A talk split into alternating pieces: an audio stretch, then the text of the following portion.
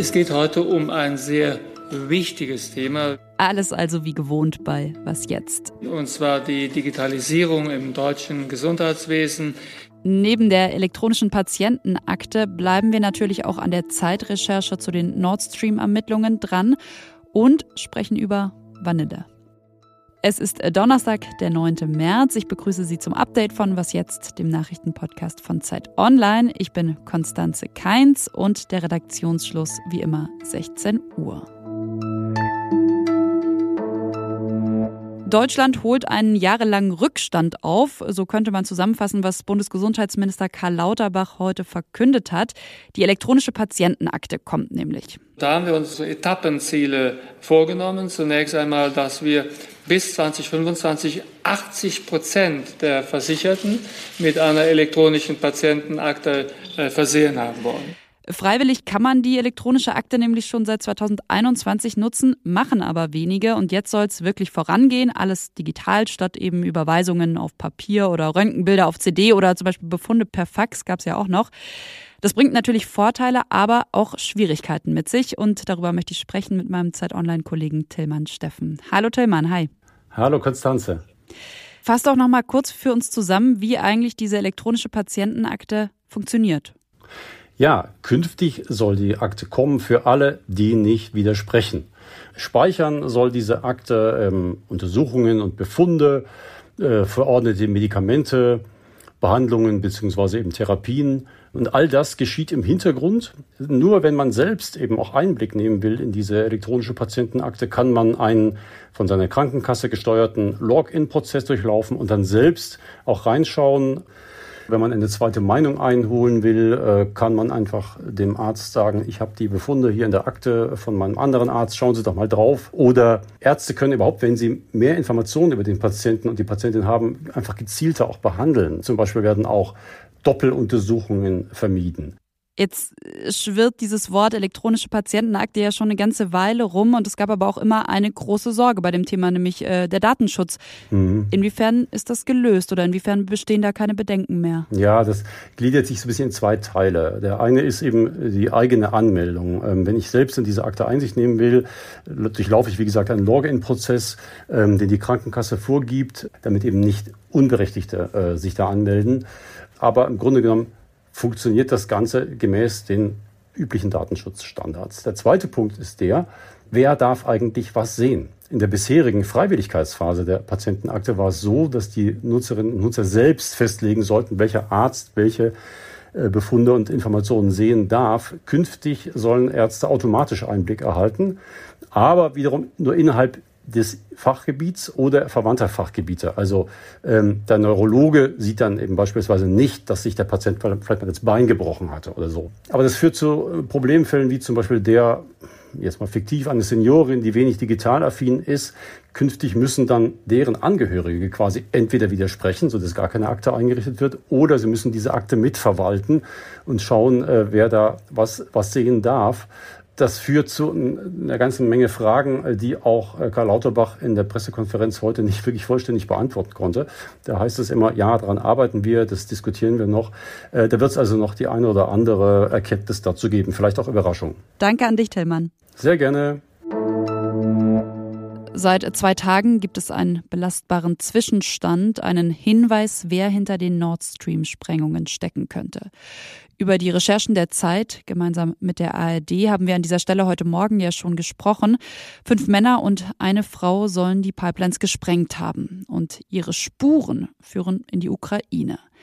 Eine ist dabei besonders wichtig. Die sechs sollen nämlich eine Yacht gemietet haben, und zwar bei einer Firma in Polen, die zwei Ukrainern gehört. Und von da gibt es dann weitere Verbindungen zu Ukrainern. Mittlerweile hat die Bundesanwaltschaft einige Details aus der Recherche, an der auch der Zeitinvestigativjournalist Holger Stark beteiligt war, bestätigt. Das Puzzle aber setzt sich nur langsam zusammen und noch fehlen Teile, hat mein Kollege Holger Stark gesagt, als ich heute Nachmittag nochmal bei ihm nachgefragt habe. Unter anderem ist eben die Frage, wer diesen Auftrag erteilt hat und ähm, wer auch ein echtes Interesse daran hat. Da gibt es nach wie vor verschiedene Optionen. Wir wissen aus äh, der Welt der Geheimdienste, dass nicht notwendigerweise jede Operation von ganz oben abgesegnet worden ist. Also selbst wenn die Ukraine was damit zu tun haben sollte, dann heißt es nicht notwendigerweise, dass Zelensky äh, als Präsident oder seine Regierung das in Auftrag gegeben hat. Ganz genauso ist es denkbar, dass ehemalige Geheimdienstleute involviert sind, dass es Unterstützung durch andere Geheimdienste gibt. Ja, und die Recherchen haben mittlerweile ein weltweites Echo nach sich gezogen. Was mich fast am meisten überrascht hat, war der Sprecher des Kreml, äh, Dmitri Peskov, äh, der gesagt hat, das soll doch nur ablenken von den eigentlichen Verantwortlichen und damit ganz klar die Vereinigten Staaten ähm, äh, offensichtlich meinte. Ähm, dann äh, äh, gibt es aber eine große Welle von äh, Leuten, die die Ukraine unterstützen und die ähm, einfach nicht wahrhaben wollen, dass es auch eine Option sein kann, dass da aus ukrainischen Kreisen möglicherweise diese Röhre in die Luft gesprengt worden ist. Da wird also in Frage gestellt, ob das denn mit den Pässen zum Beispiel so sein kann. Haha, man lässt doch nicht seine Pässe da am Tatort liegen. Äh, erkennbar ohne besondere Sachkenntnis. Ähm, diese Pässe sind verwandt worden, um ähm, dieses Segelboot äh, zu mieten. Sie sind hinterlegt worden, so wie man bei einer Autovermietung auch seinen Pass einmal und seinen Führerschein hinterlegen muss. Ähm, und damit können die äh, BKA-Mittler nun weiterarbeiten. Äh, da wird irgendwie rum rumgefrotzelt, dass denn, ob denn da jetzt sechs Leute in der Lage seien, sowas äh, zu tun. Ähm, äh, zum einen reicht es möglicherweise, wenn es da zwei oder vier Taucher gibt. Zum anderen ist ja nicht ausgeschlossen, dass es nicht auch noch ein zweites Boot sich dem genähert hat, was möglicherweise von einem anderen äh, Hafen aus äh, in See gestochen ist. Also das da im Moment Fragen gestellt werden, das halte ich für völlig selbstverständlich und auch richtig. Aber die Art von ähm, Unterminierung oder Unterspülung der Ermittlungsergebnisse ähm, der Bundesanwaltschaft, die ist teilweise doch schon politisch sehr motiviert. Die Amerikaner übrigens halten sich bislang mit einer Antwort auf diese Anschuldigung aus Russland zurück. Na, und wenn man sich die weiteren Reaktionen so anschaut, der ukrainische Verteidigungsminister hat ja schon gestern gesagt, wir stehen nicht hinter dieser Tat. Und sein deutscher Amtskollege Boris Pistorius hat ja zumindest auch die Möglichkeit einer False Flag Aktion, also einer Aktion unter falscher Flagge in den Raum gestellt. Hören Sie aber auch dazu gerne nochmal die Folge von heute Morgen. Der Tarifkonflikt bei der Deutschen Post geht weiter. Rund 86 Prozent der dort angestellten Verdi-Mitglieder haben für einen Streik gestimmt und das bisherige Angebot der Post abgelehnt. Dieses Angebot der Post sah bislang so aus, dass nämlich ab 2024 die Mitarbeitenden 340 Euro mehr pro Monat und eine steuerfreie Inflationsprämie bekommen sollen. Verdi aber reicht das nicht und fordert 15 Prozent mehr Gehalt.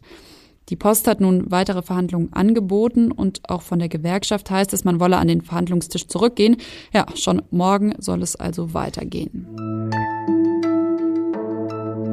Was noch? Vanilla Girls. Das klingt nach 80er Band, ist aber ein ziemlich aktueller neuer TikTok-Trend. I would turn myself into a vanilla girl for the day. Äh, was Sie gerade nicht sehen konnten, äh, sind aufwendig, ungeschminkt geschminkte Influencerinnen, komplett in beige gekleidet. Die Wohnung um sie herum ist so pastellig. Und dieses ganze Beige schwappt jetzt auch schon in die Kinderzimmer. Und auf Social Media wird darüber diskutiert, was Farbentzug bei Kindern anrichtet. Entwarnung und dann auch Schluss mit Ocker, Vanille und Erdtönen. Dieses ganze pastellige Babyspielzeug ist vor allem für den Geschmack von Eltern gestaltet, sagt Birgit Elsner. Sie ist Professorin für Entwicklungspsychologie an der Uni Potsdam. Sie sagt aber auch, beige schadet den Kindern nicht, aber Neugeborene bevorzugen eigentlich Schwarz-Weiß-Kontraste und stark gesättigte Farben wie Blau oder Rot, einfach weil sie die besser sehen können. Das war's von mir, Konstanze Keins, an diesem Donnerstagnachmittag. Sie können uns wie immer gerne schreiben an wasjetzt.zeit.de geht das. Morgen früh hören Sie dann hier meinen Kollegen Moses Fendel zum synodalen Weg und der Frage, wie viel Reform die katholische Kirche wagt. Denn ab heute sitzen ja Bischöfe, Priester und Laien bei der fünf Synodalversammlung zusammen. Und damit einen schönen Nachmittag, einen schönen Abend.